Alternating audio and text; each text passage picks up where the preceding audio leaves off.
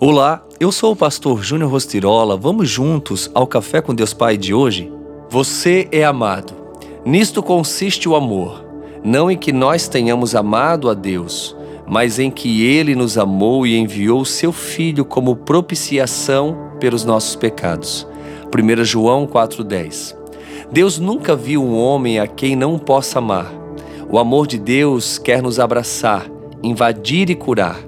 Para isso, precisamos aceitar o amor de Deus, porque muitas vezes não conseguimos reconhecê-lo ou nos impomos uma condenação que ele mesmo não nos impôs, como no exemplo do filho pródigo, que acreditando em uma mentira, julgou-se não ser digno de sua condição de filho. Entretanto, ao retornar para a casa do pai, teve seu lugar restabelecido. Existem muitas barreiras que nos afastam do amor de Deus.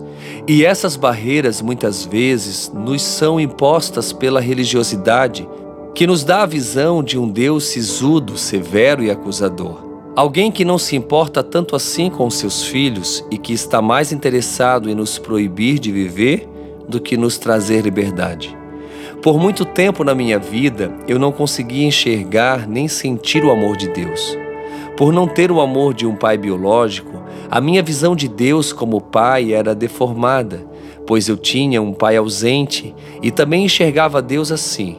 Como meu pai era violento, esse meu referencial me levava a julgar Deus também como violento. Como não me sentia amado por meu pai, eu não me sentia amado por Deus e achava que não era importante para ele. Mas a grande verdade é que Deus nunca viu e nunca verá uma pessoa quem ele não possa amar, independentemente de seus atos, circunstâncias e até mesmo falhas e pecados. Entenda que não há nada que você possa ter feito que fará com que Deus o ame menos. Dê um passo de fé em direção a esse amor e viva-o abundantemente na sua vida. E a frase do dia diz: Deus deseja apagar o seu passado, cuidar do seu presente para direcionar o seu futuro. Pense nisso, se entregue totalmente ao amor de Deus e lembre-se: você sempre será amado.